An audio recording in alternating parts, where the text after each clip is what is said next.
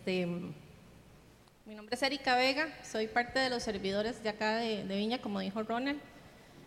Em, no me fijé si había gente nueva, bienvenidos y bienvenidos también a los que nos están eh, viendo por nuestro canal de YouTube, ya sea hoy o, posteriormente. Probablemente algunos de ustedes conozcan la historia que, que les voy a contar. Eva y Miriam Moses Kor nacieron en Rumanía cuando tenían 11 añitos, en 1944, ella y toda su familia y todo el barrio y toda la gente conocida, judíos, fueron llevados al campo, a uno de los campos de concentración, al más conocido que es Auschwitz, Auschwitz, Auschwitz perdón el alemán. Este, ahí ustedes eh, sí, me saludan. Pero bueno, eh, ellas fueron, ellas eran mellizas. Entonces, además de que en el campo de concentración ya era terrible, era una tragedia, a ellas las separan de sus papás y se las entregan al doctor Joseph Mengele para que haga experimentos en ellas. Joseph Mengele fue un doctor que es recordado porque él hizo experimentos con seres humanos, violando todos los derechos humanos posibles eh, y los, los, experimentos eran mortales. Eh, a este señor se le recuerda, o se le, se le, se le, se le puso el sobrenombre bien puesto de ángel de la muerte. En 1945 termina la Segunda Guerra Mundial, eh, a ellas, ellas sobreviven y cuando las devuelven a su país, solo ellas habían sobrevivido, o sea, de toda su familia, todos sus conocidos, de, todo, les arrancaron todo, aparte de que ya iban traumatizadas por lo, que habían vivido.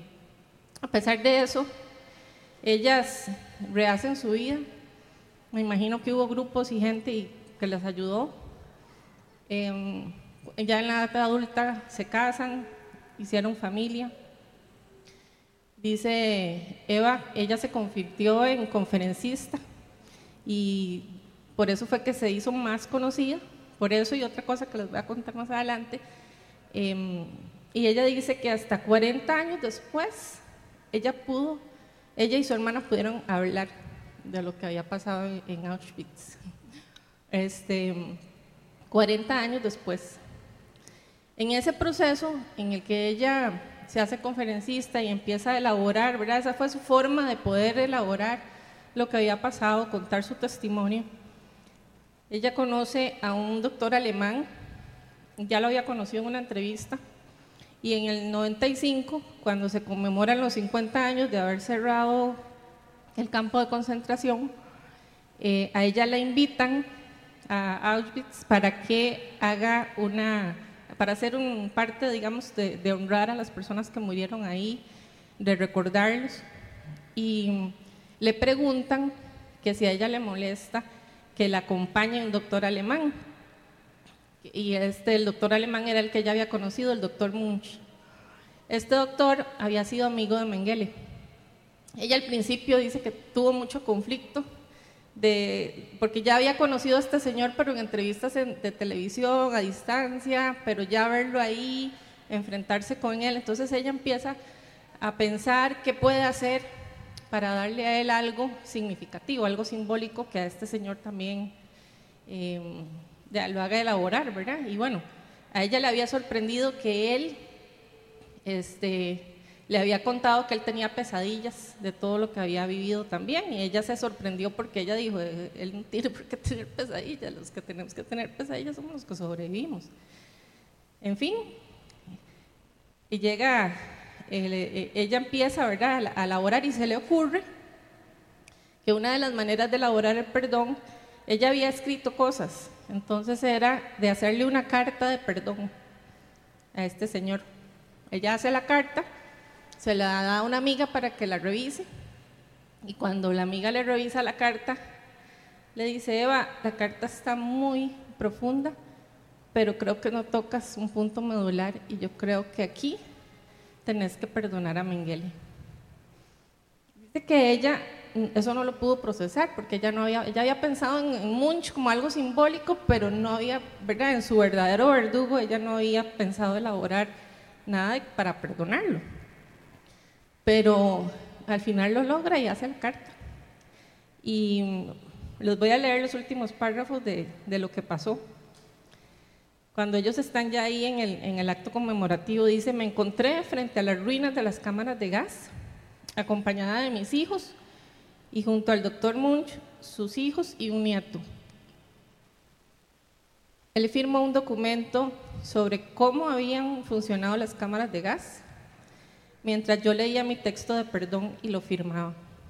Al hacerlo, sentí que me libraba de una pesada carga de dolor que ya no era presa del odio, me sentí libre por fin. El día que perdoné a los nazis, también perdoné en mi interior. Y esta parte a mí me quebró el corazón porque eh, ellas tenían 11 años. Y dice, eh, perdoné en mi interior a mis papás, que los había odiado toda mi vida por no haberme salvado. Ya después, dice, los hijos esperan que los papis los protejan, pero los míos no pudieron hacerlo y ella lo entendió hasta muchos años después. De hecho, sus papás no sobrevivieron. Y luego me perdoné a mí misma por haberlos odiado. creo con cada fibra de mi ser que todo ser humano tiene derecho a vivir liberado del dolor del pasado. Pero el gran obstáculo que enfrenta la mayoría de la gente para perdonar es que la, la sociedad espera venganza. Siempre me pregunto si mis papás y mis seres queridos que murieron querrían verme vivir en el enojo y el dolor hasta el final de mis días. Y algunos sobrevivientes que no quieren dejar el dolor atrás, dice, me acusan y dicen que yo soy una traidora por perdonar. Yo que, y que estoy hablando en el nombre de ellos y yo jamás hablé en nombre de nadie porque perdonar es algo tan personal como la quimioterapia. Eso lo hago por mí. Palabras poderosas. Yo creo que casi podría decir amén y ministrar después de leer esta carta, ¿verdad? Porque queda uno muy, muy conmovido. Y ella hizo de lo que le pasó, ella hizo su misión en la vida, de predicar perdón. Eso era lo que Eva predicaba. Ella iba a las charlas a hablar de perdón, pero ella no se había dado cuenta que no había elaborado algo muy personal. Cuando esto pasó, ya Miriam, su hermana, se había muerto. Eh, sin embargo, ella siguió hasta el final de sus días. Eso pasó en el 95, Eva murió en el 2019. Ella siguió hablándole a la gente de cómo podían seguir sus vidas y superar lo que les pasara, no importa qué. Y cuando uno eh, veía el testimonio de ella y escuchaba, eh, uno, como que dice, sí, podría perdonar. Pero ella no es la única, yo creo que vive con dolor por tantos años. Y es que nos cuesta mucho perdonar. Y ese es el tema que vamos a hablar hoy. O sea, el, tema de hoy es por qué nos cuesta tanto perdonar. Y eso es algo que también yo he elaborado personalmente, porque mm, no es fácil, ¿verdad? Y voy a orar para que el Señor tome control. Bueno, Él ya tiene control, pero que siga. Padre, en el nombre de Jesús, doy gracias por cada una de las personas a las que este mensaje que viene de vos va a llegar. Yo te pido, Señor, que, que uses, que me uses a mí cada palabra, Señor, que sea tuya.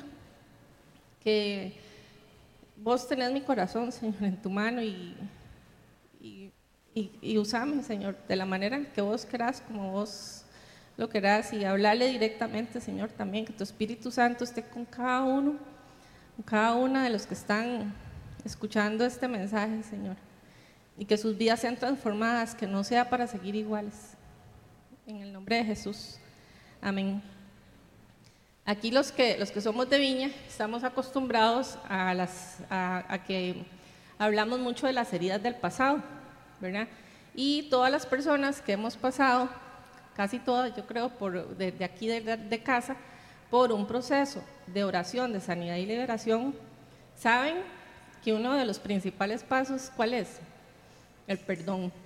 O sea, siempre, ¿verdad? Que vamos a orar.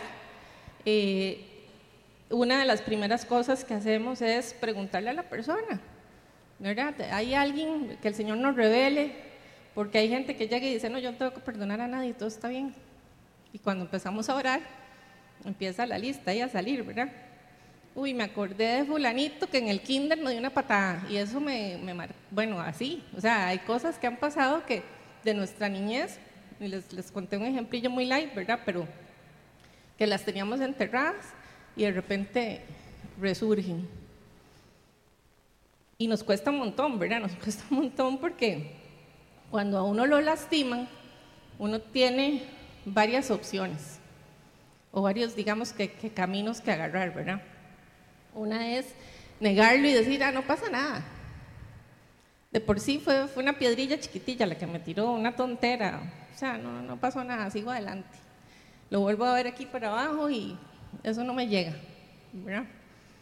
La otra es tal vez minimizarlo y decir esa frase, ¿verdad? Que, que espiritualizamos todos y bueno, yo, yo me río porque yo la he dicho, ¿verdad? Que lo que sale de su boca es lo que tiene en el corazón, ¿verdad? Y entonces uno como que se sube al nivel espiritual y deja a las otras personas ahí, ¿verdad? Y, no piensan que son personas que no tienen a Dios. Entonces tal vez uno podría eh, pero no, lo que nos hicieron nos nula, ¿verdad?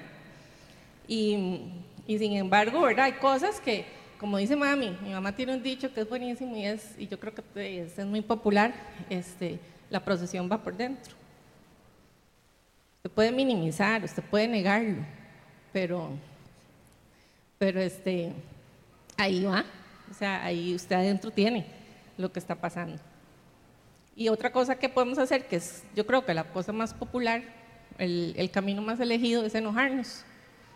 Y nos enojamos como para demostrar que somos fuertes y cuando y todo bien y no ha pasado nada y ya pasaron uno, cinco, veinte, treinta años y yo voy bien, pero cuando me hablan de esa persona, exploto o le tiro las piedras a la persona que la mencionó, ¿verdad?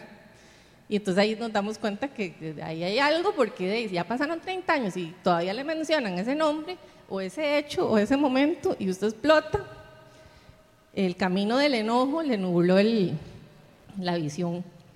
Y entonces uno tiene que, que buscar, ¿verdad? Que ir identificando. Y yo creo que la Biblia en esto es maravillosa.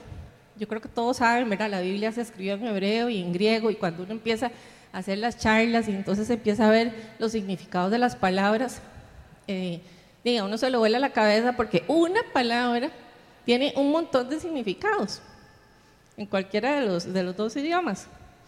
Y ojo las palabras que encontré para perdón, porque también hay una que todos pueden buscar, ¿verdad? La, la, del diccionario, la definición, pero algunas de las palabras de perdón, algunas están ahí, otras no.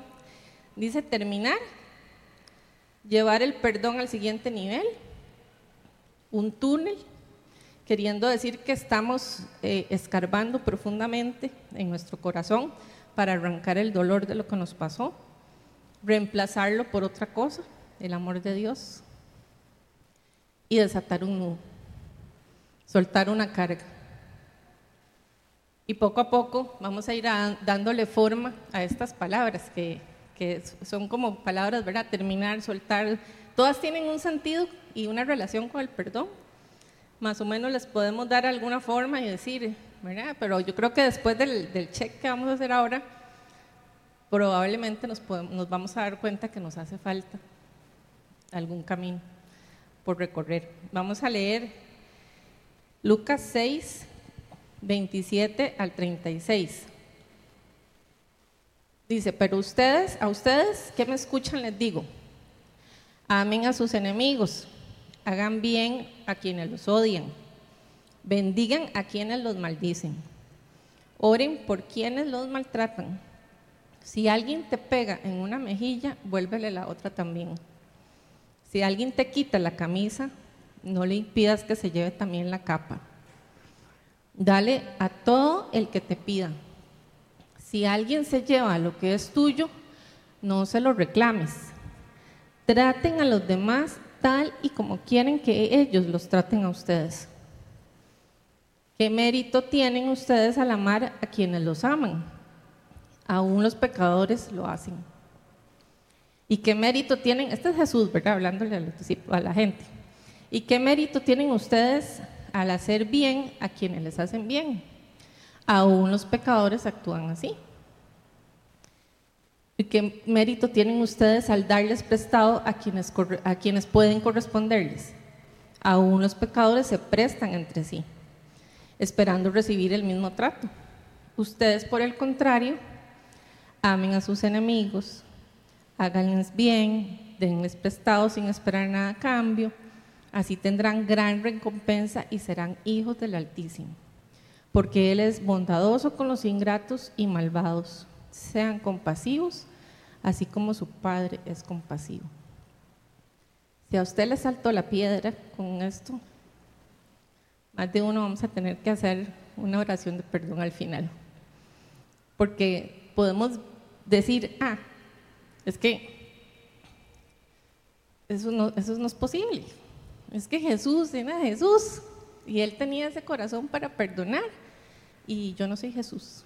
Entonces, eh, como que uno se da, va dando permisos, ¿verdad? Para ir caminando ahí por la vida como, como, como el... Eh, y a veces uno hace cosas, ¿verdad? Y uno no, no las reconoce. Tanto nosotros hacemos como también nos hacen.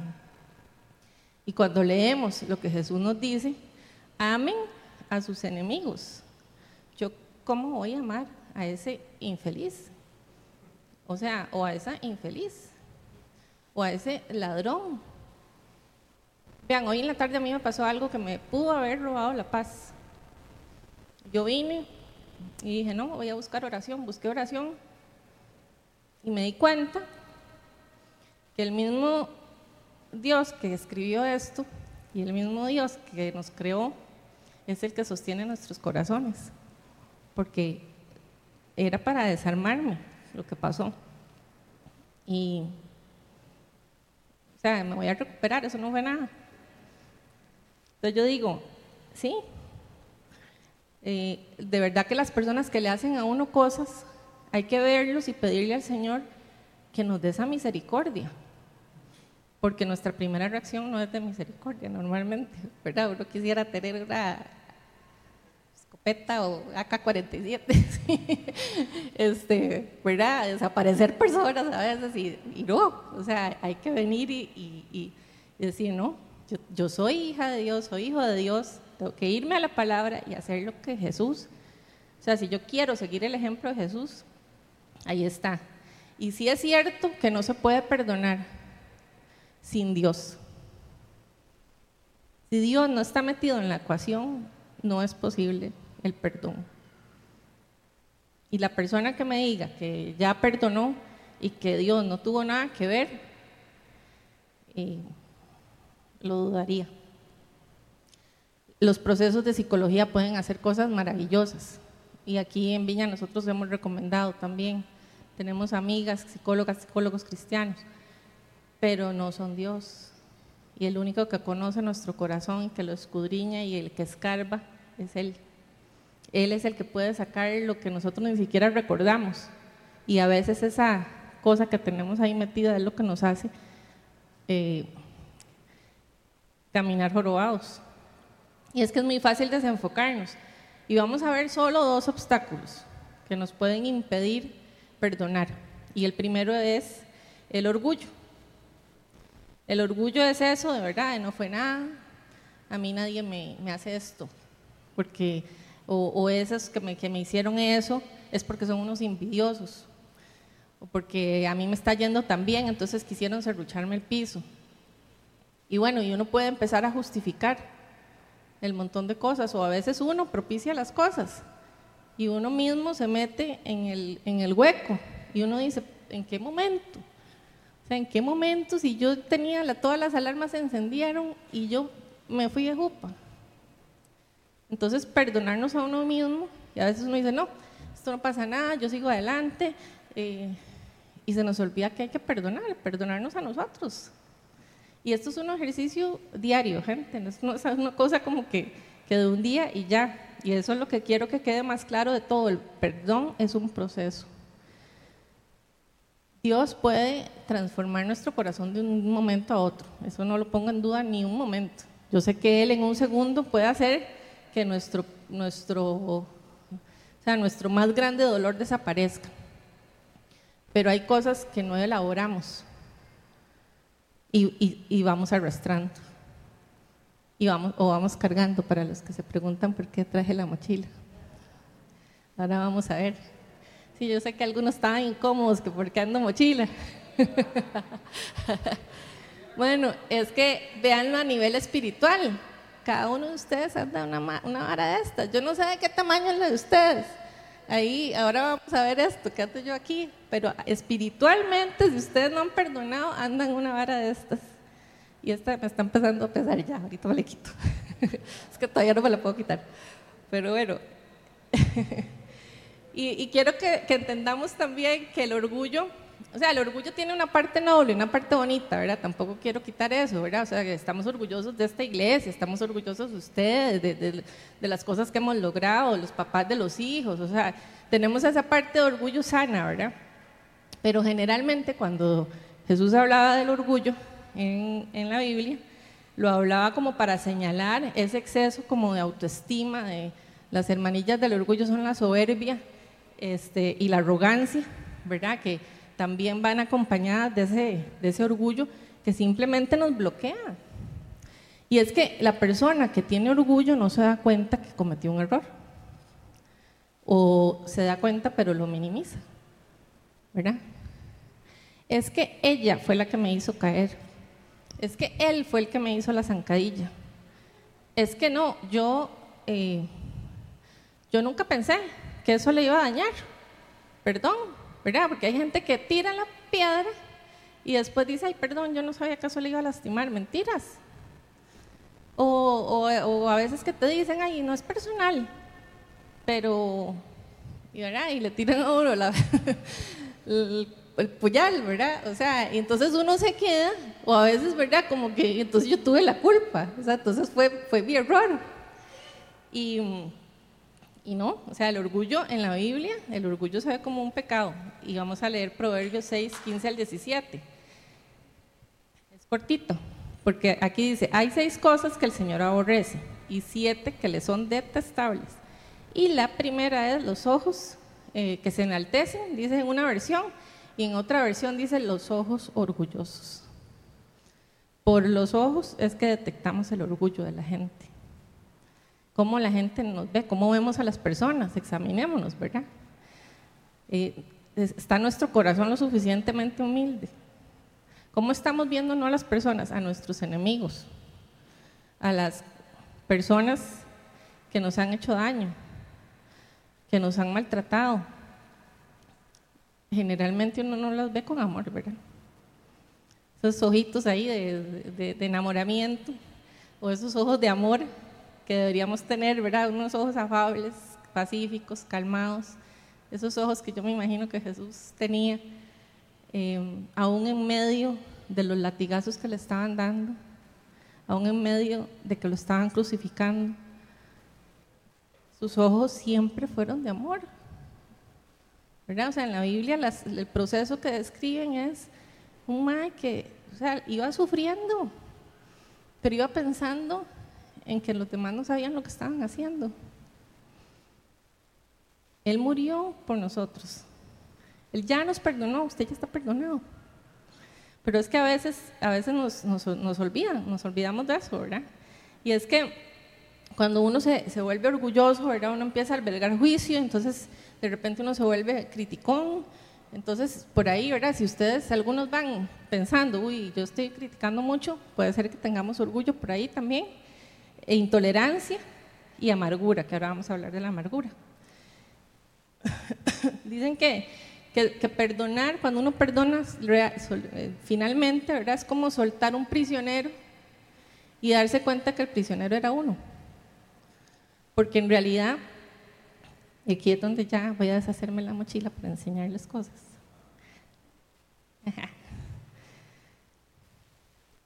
Esa mochila al final nos, la vamos a quitar todos.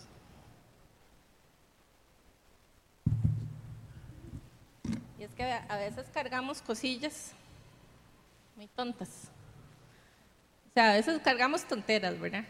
Que yo de repente, si le tiro esto a, Alba, puede ser que la medio lastime, pero, ¿verdad? No le no, o sea, no va a ser gran cosa. Esto es un juguetillo. Pero puede ser que si yo se lo tiro a Esteban, para, para él en ese momento sí sea algo, ¿verdad? Que yo justo le dé en la cabeza y él no sé, el papá le pegaba en la cabeza o algo así, ¿verdad? O sea, algo que, bueno, Esteban, no, ese no es el caso, ¿verdad? Quiero aclarar. Pero aunque sea una tonterilla, ¿verdad? Alguien nos hizo algo y usted lo metió ahí en la mochila. Y no se dio cuenta. Porque usted dijo, ah, no pasa nada, no es nada. ¿verdad? Eh, alguien nos traicionó. Entonces nos enojamos con ese alguien y nos enojamos con Dios. El MAE no tiene nada que ver, quiero decirles. Pero generalmente tenemos que buscar un culpable y nunca somos nosotros. Entonces nos enojamos con Dios, entonces ahí cargamos el enojo contra Dios muchas veces. Y nos quedamos ahí, ¿verdad? Atrapados. Otras veces cosas más serias, ¿verdad? Alguien nos tiró esa pedra que nos destruyó. O sea, a usted le tiran esto en la cabeza y lo matan, ¿verdad? Entonces, de ahí, estas las voy a poner por aquí. Son, son cosas, poner aquí las cosas que vamos cargando.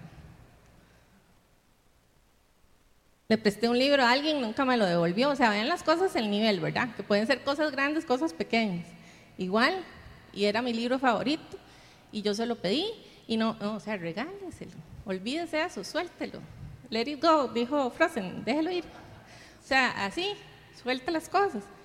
Porque las piedras pueden ser más chiquiticas, ¿verdad? Pero siempre duelen, ¿verdad? Las piedras, aunque sean chiquiticas, esta piedra, yo le cuento que también, depende como yo se la tire, le, puede, le puede doler bastante o hasta el day puede ser más grave.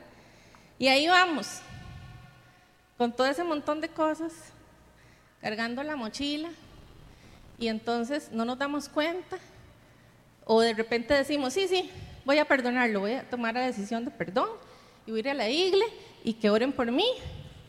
Este, y pasa un año y usted perfecto, maravilloso y de repente se encuentra la persona y lo quiere matar otra vez. Y entonces uno se da cuenta que todavía necesita volver a la isla y pasar otra vez por el proceso, ¿verdad? No es venir y, orar un ratico, hay dos historias de perdón en la Biblia, este, muy rápidamente, nada más las voy a mencionar. Una está en Samuel, es Esaú y Jacob, ¿se acuerdan? Esaú le, era el primogénito, Jacob, junto con la mamá, o sea, la mamá de los dos, confabularon para robarle la primogenitura y que Jacob se quedara con todo. ¿Y qué pasó entre esos hermanos?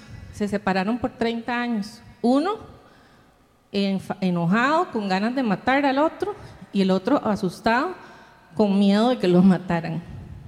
Treinta años después sucede un encuentro y esos hermanos se perdonan. Cargaron 30 años todas esas piedras. No fue nada bonito lo que pasó, ¿verdad? De paso.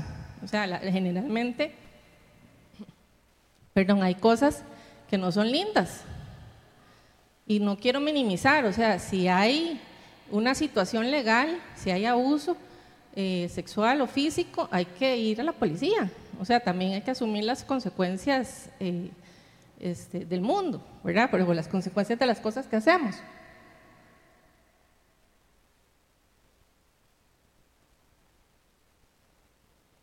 Tampoco es como minimizarlo, pero, pero sí es importante que podamos reconocer. Y la otra historia es la de, la de Saúl, Saúl y David.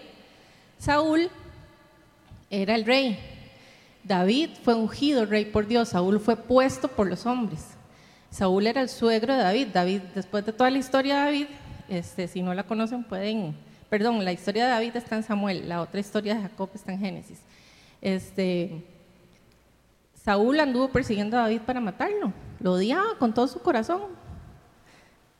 Lo odiaba y lo detestaba y no quería ni verlo.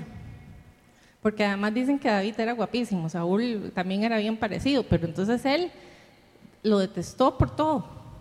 Y era más joven y era, y era la, persona que Dios había elegido.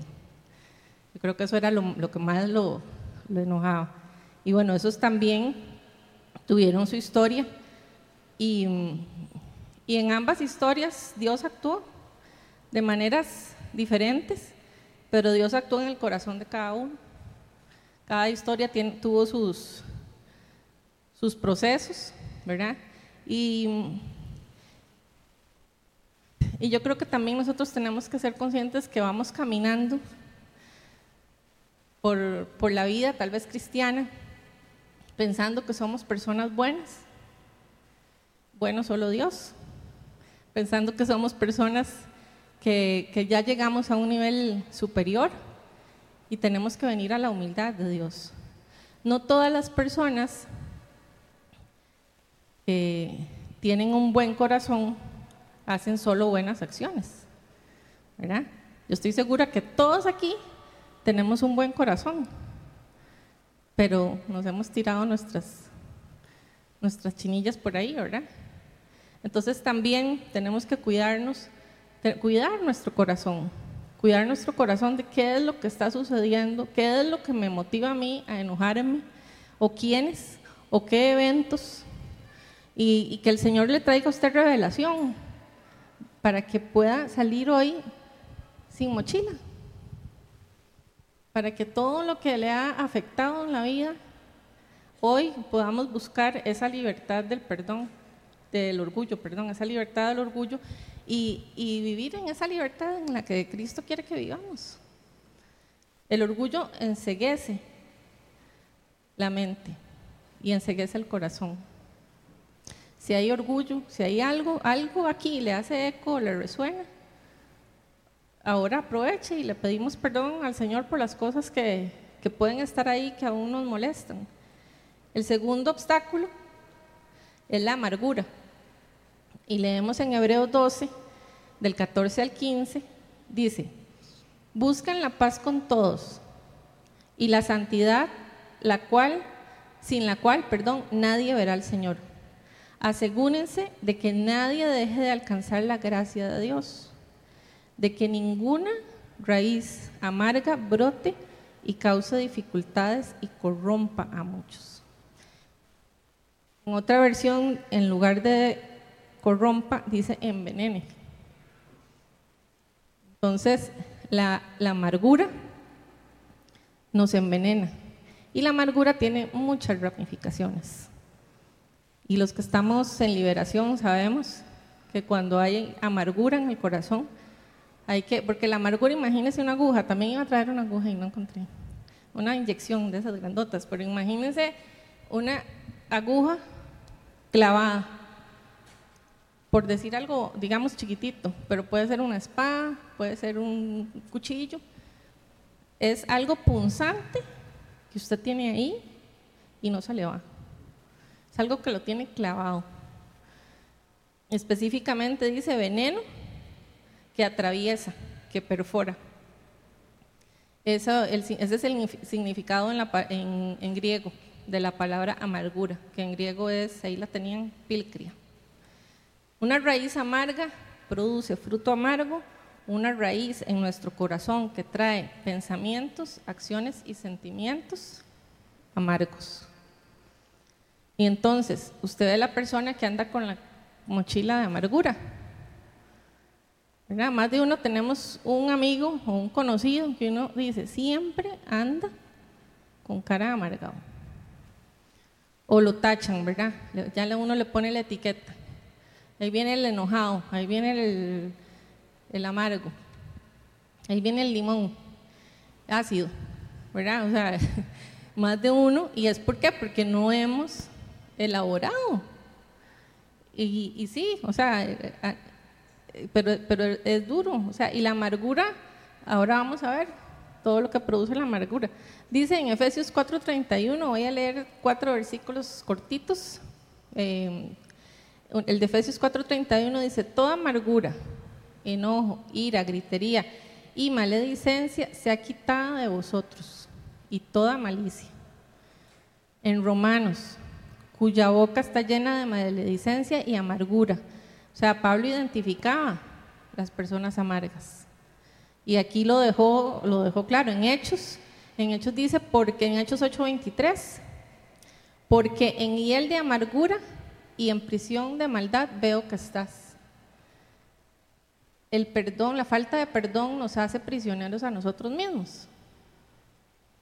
Nosotros somos los prisioneros. El que nos hizo el daño anda feliz, generalmente. Y uno sufriendo 5, 10, 30, 40 años, 50 años en el caso de Eva Moses,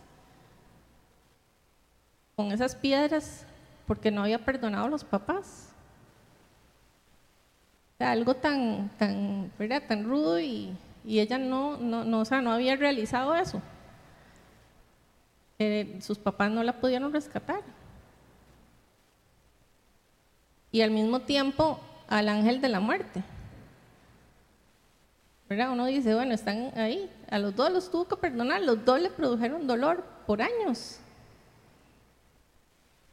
Cuando ella perdonó, se sintió libre. Cuando fue capaz de elaborarlo. Porque esos son parte de los pasos que tenemos que dar.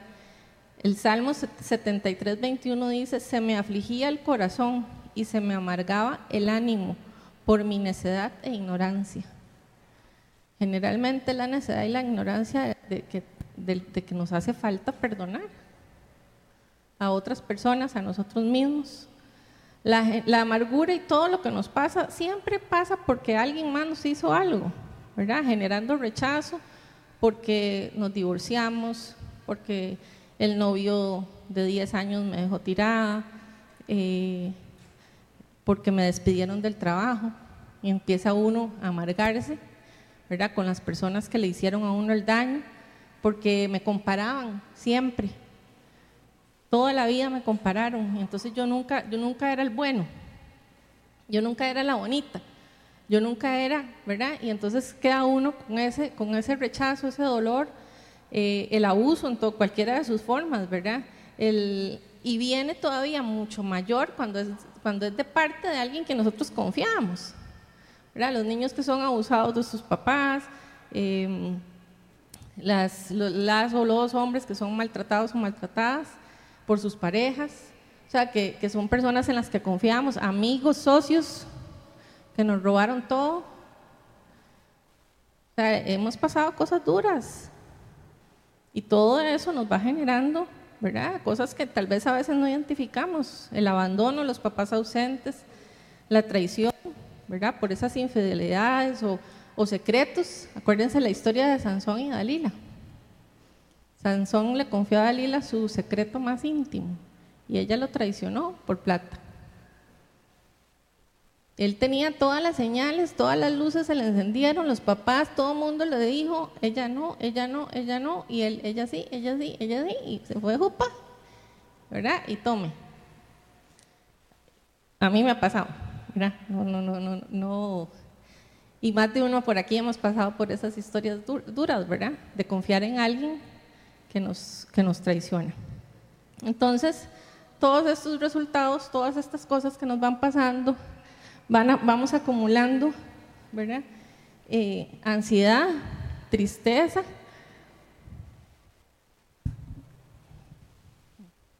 Vamos acumulando ese dolor, otra vez, porque vamos a ocupar la mochila de nuevo, para que, para que nos acordemos. Y esta piedra que está pesadita. Y empezamos, ¿verdad?, a, a sentir que nuestra vida no vale nada, que para, o sea, que realmente no tiene sentido. Qué bruto yo hacer esto, qué vergüenza. ¿Cómo voy a, darle la cara a la gente después de esto? ¿Verdad? Muchos de los niños que son bulliados ahora por haber puesto fotos en internet eh, que no les favorecían, ¿verdad? Y alguien las agarró y las publicó, generalmente termina en suicidio de esa persona. Entonces, o sea, son cosas que van provocándonos rencor, pesadillas, insomnio. Hay muchas cosas que, puede, que pueden estarnos pasando porque entonces decidimos no, ni siquiera las tonterillas, ¿verdad? O, reconocer, probablemente no queremos volver a la iglesia, yo no quiero, yo no quiero saber nada de iglesias, no quiero saber nada de pastores, no quiero saber nada de nada.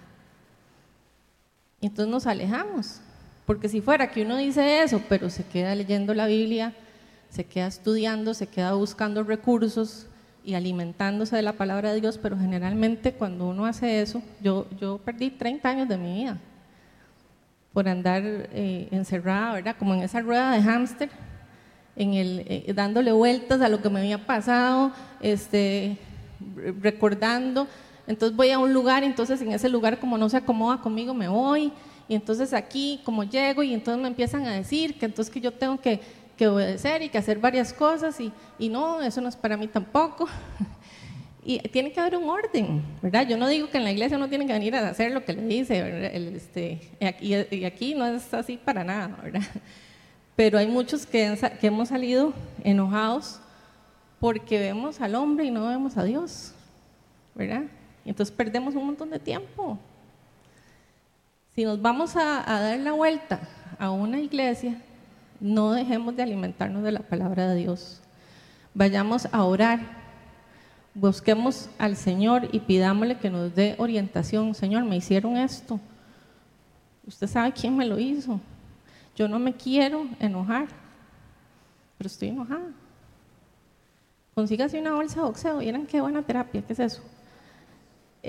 Una bolsa de boxeo la bolsa pues, de, de, box para que le, le dé unos patos o se va al gimnasio o corran, hagan deporte. O sea, hay muchas formas de liberar ¿verdad? las endorfinas para que uno empiece a cambiar el humor. Cuando a uno le pasa algo traumático, hay, hay, hay eventos ¿verdad? traumáticos diferentes en donde hay que seguir procesos más fuertes, pero generalmente ocupémonos de enfocarnos en el Señor y Él se va a ocupar de las cosas nuestras. Así es, así es enfoquémonos en Él, vayamos a su palabra.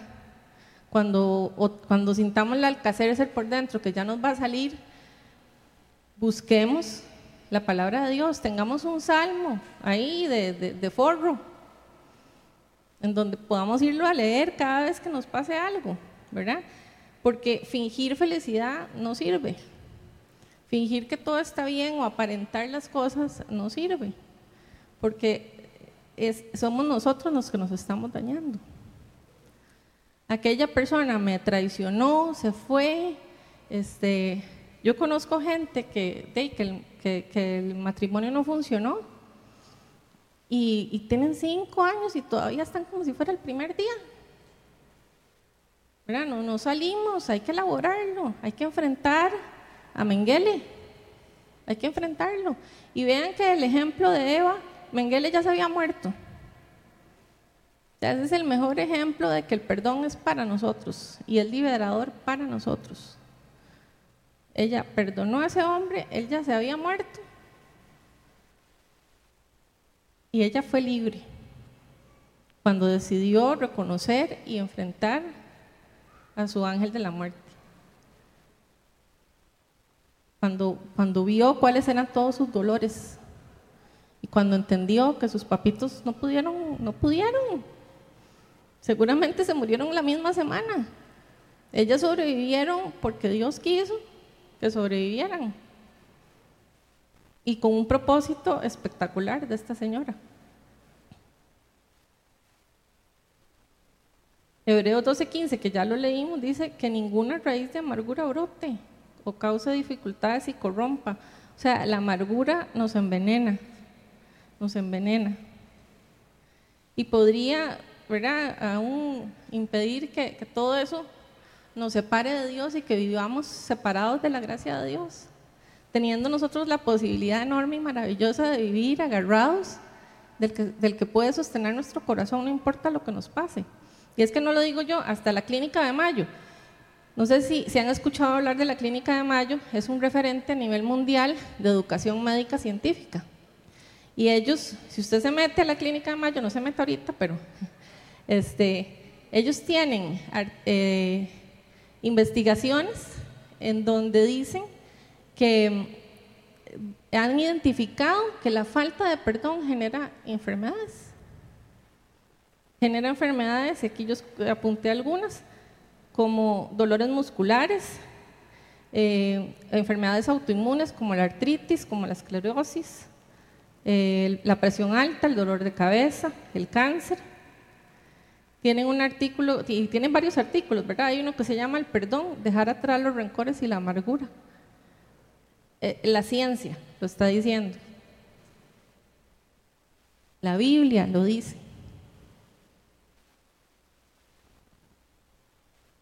Pero generalmente ocupamos que nos lo venga a decir el amigo. ¿verdad? O la amiga, que de paso ni siquiera son cristianos. Busquemos gente de Dios, gente de conexiones de reino, que sepan de lo que están hablando y que sepan darnos consejos de reino. Entonces, ¿qué puedo hacer yo si perdonar es tan difícil? ¿Verdad? ¿Cómo hago yo? Si ya ustedes han ido identificando todo lo que he ido diciendo, tienen ahí algunos dolores que soltar, vamos a, o sea, hay que, tener claro, ¿verdad? Que el proceso de perdón, o sea, el, el, perdón es un proceso, no es olvidarse. El Señor puede hacer que uno se olvide cosas, sí. Él lo puede hacer. Que uno ya ni se acuerde de cosas duras que pasaron y que uno las recuerde, como dice Job 11:16. Ciertamente olvidarás tus pesares y los recordarás como el agua que pasó. Porque ya no es algo que te va a afectar emocionalmente, ni mentalmente, ni espiritualmente. Cuando Dios intercede en el proceso de perdón, cuando yo lo dejo, cuando usted lo deja intervenir en su proceso de perdón, los dolores pasan tus pesares pasan y los vas a recordar. O, porque aquí dice, qué interesante, hasta ahora, hasta ahora veo esa diferencia. Ciertamente olvidarás tus pesares o los recordarás. Uno los olvida los recuerda, pero como algo que pasó, como agua. O sea, a uno cuando uno está en una piscina y le, pasa el agua, uno no siente nada, ¿verdad? Más bien siente rico. Así vas a recordar el dolor del pasado cuando vos querás soltarlo porque generalmente lo que hacemos que cerramos la mochila, que pesa un montón, y la andamos por todo lado, ¿verdad? Y entonces andamos cargando esos dolores cuando tenemos la posibilidad de botarla ahí y dejarla que el Señor sea el que tome el control, ¿verdad? ya no vamos a sentir vergüenza. Vamos a renunciar al derecho de vengarnos. Porque esa es una de las cosas que más nos carcome, ¿verdad? Porque uno vuelve a ver y uno dice, uy, qué rico que le pasa lo mismo, ¿verdad? Y no. hay, que, o sea, hay que soltar esa mochila y no dejar que Satanás utilice la ventaja que la falta de perdón le da. Porque eso es una ventaja que Satanás usa y no nos damos cuenta. Satanás, acuérdense que es inteligente, es poco creativo, pero él no necesita ser creativo porque la humanidad caemos en lo mismo constantemente y no nos damos cuenta. Nos pueden engañar con la misma, ¿verdad? Hasta hay, hasta hay canciones y todo, este, que tropecé de nuevo y con la misma piedra, era que decía, ¿verdad? Bueno, de la plancha aquí también. Este, entonces, ¿cómo es posible, verdad? Que, ah, lo reconozcamos, que el mundo lo cante y nosotros que tenemos las herramientas como cristianos para soltar la mochila, la sigamos cargando. No, no nos permitamos eso. No nos sigamos haciendo más daño, porque es hacernos daño a nosotros.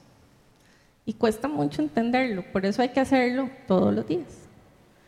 Por eso el Señor nos dejó, acuérdense, en Mateo 6, la oración del Padre nuestro.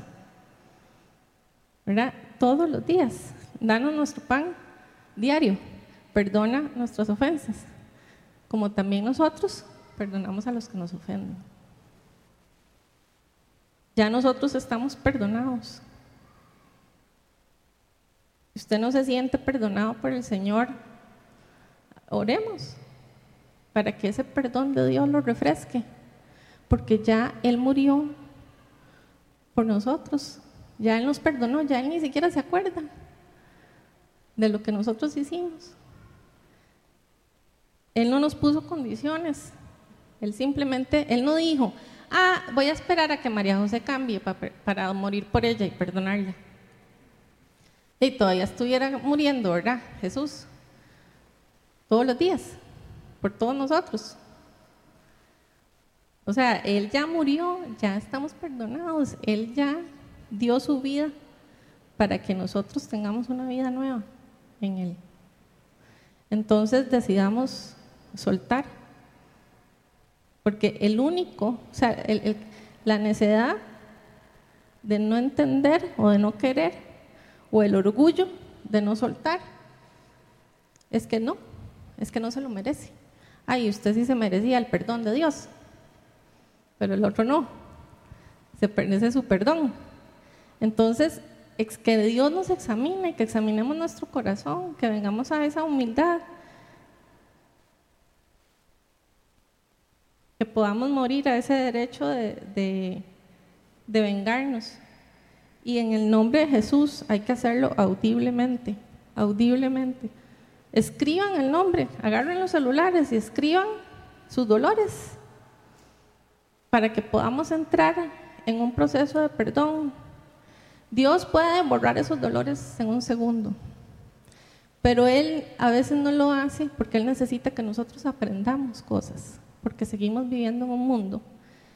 Nosotros no somos de este mundo, acordemos. O sea, el Señor está con nosotros, nos está defendiendo, pero Satanás también está tan real como que yo estoy aquí hablándoles, Satanás está ahí diciéndoles, ¿qué hablas?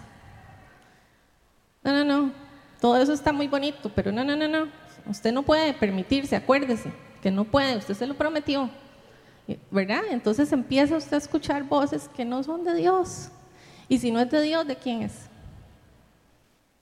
Entonces hay que reconocer nuestras voces internas, porque Dios es un Dios que habla amor y que habla perdón.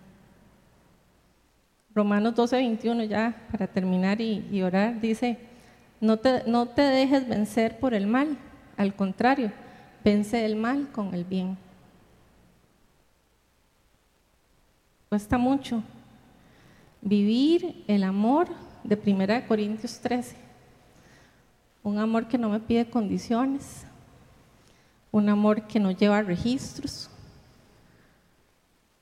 que no, que no almacena las mochilas, todas las cosas que me han hecho. Yo sé que ya he perdonado cuando yo dejo de pensar en mi dolor como algo que no me deja avanzar. Cuando yo puedo ver con misericordia a las otras personas, cuando las puedo ver con amor. Cuando ya me nombran al innombrable y ya me vale un punto. Cuando ya yo veo a aquel que me cerruchó el piso y está CEO en otro país y yo sigo aquí humildemente en la Pero o sea, estamos donde Dios quiere que estemos. Entonces no nos comparemos. Vivamos la vida en libertad que Dios quiere que vivamos. Yo los invito a ponerse de pie para que, para que oremos, cerremos nuestros ojos y, y, decirle, Señor, si tengo que hacerlo todos los días, enséñame. Enséñame a hacerlo porque yo no sé. Yo no sé cómo perdonar. Pedro le preguntó al Señor, ¿cuántas veces tengo que perdonar? Siete. Todos nos damos la respuesta, ¿verdad? Jesús le dijo, 70 veces siete. Entonces sí, hay dolores que hay que perdonarlos 70 veces 7. Hay cosas que nos pasaron, pero tenemos que aprender a verlas como aguas que pasaron, como cosas que ya el Señor quitó y Él se llevó la mochila y la botó en el basurero que tengo aquí atrás. Ese basurero está chiquitillo, pero ahí cabe. Ahí está. Decidámonos a botar la mochila, a soltar todos esos dolores. Escríbanlos. El dolor es un proceso de terapia. Y si lo llevamos de la mano de Dios, agarrados con gente de confianza aquí en la iglesia o en su lugar de confianza, el Señor te va a hacer libre. Y en el nombre de Jesús, cuando, cuando, o sea, cuando podamos pronunciar el nombre de esa persona o de ese evento, que nuestro corazón se sienta en paz y que uno pueda decir, el que creó el universo, el que creó a toda la humanidad, es el que está sosteniendo también mi corazón. Es el que sana mi alma. Es el que conforta mi espíritu. Es un Dios demasiado carga y lo tenemos, está en nosotros el Espíritu Santo. Pidámosle al Señor, pensemos en esas personas que nos han dolido, que nos han lastimado y, digámosle, Señor, yo entiendo que, o sea, sí, ya, ya lo entiendo, ya me lo dijeron siete veces, ya vos, moriste por, por mí, ya me perdonaste, me amaste, te olvidaste todo. Enséñame a mí a hacerlo. Enséñame a mí a no poner condiciones. Enséñame a, a vivir en amor. Trae a mi mente constantemente que son 70 veces 7 las que tengo que perdonar. Trae tu amor, trae tu misericordia a mí para que yo pueda ver a mis enemigos y amarlos, como dijiste en tu palabra, Señor.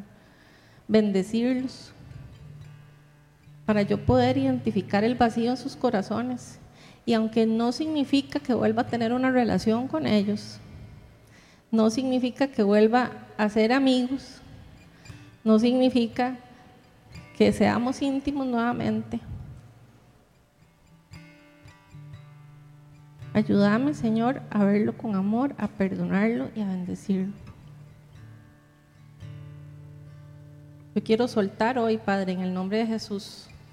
Y empieza a decir audiblemente sus dolores y suéltelos, échelos.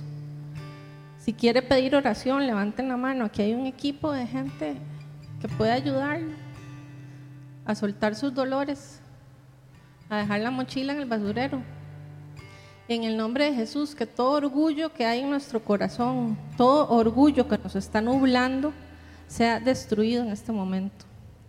Que el Espíritu Santo toque nuestra, cada fibra nuestra y la sane. Que venga sanando ese orgullo, que venga destruyendo el dolor que el orgullo me ha provocado. En el nombre de Jesús, esa ceguera espiritual se destruye. Decidámonos por Dios. Soltemos y digamos en libertad. O sea, soltar ese peso es algo, es, rico soltarlo. Cada vez que venga a nosotros ese evento, Señor, en el nombre de Jesús, yo lo pongo delante de ti. Yo pongo eso que me, que me hicieron yo lo pongo delante de ti, Señor, está en tus manos. Encárgate vos porque yo no puedo. Trae transformación a mi corazón, Señor. Gracias porque antes de pedirme cambiar, Señor, me, me perdonaste. Y hoy estás aquí, Señor, conmigo, mostrándome una vez más ese amor, Señor tan puro, tan profundo, tan firme, tan soberano, tan insondable, que es tu amor, Señor. Me entrego a tus brazos, papá. Te pido que me sanes, que sanes mi dolor, Señor. Que me ayudes a caminar en perdón. Yo decido caminar en perdón. Y ahí donde usted está, simplemente entréguese al Señor. Usted siente que tiene que perdonar, que perdonarse a sí mismo, perdónese. Diga, yo me perdono. porque he caminado, en, he estado metido en esa rueda de hámster, he dado vueltas sobre la misma cuadra mil veces, buscando algo, Señor, que, que está en vos.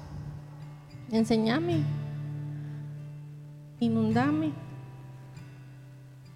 Más de ti, Padre, más de ti, Espíritu Santo. Danos la capacidad de amar profundamente como vos amás, Señor. Danos la capacidad de tener esa misericordia, de reconocer que necesitamos perdonar, Señor, para sentirnos libres, para vivir esa libertad que vos tenés para cada uno de nosotros.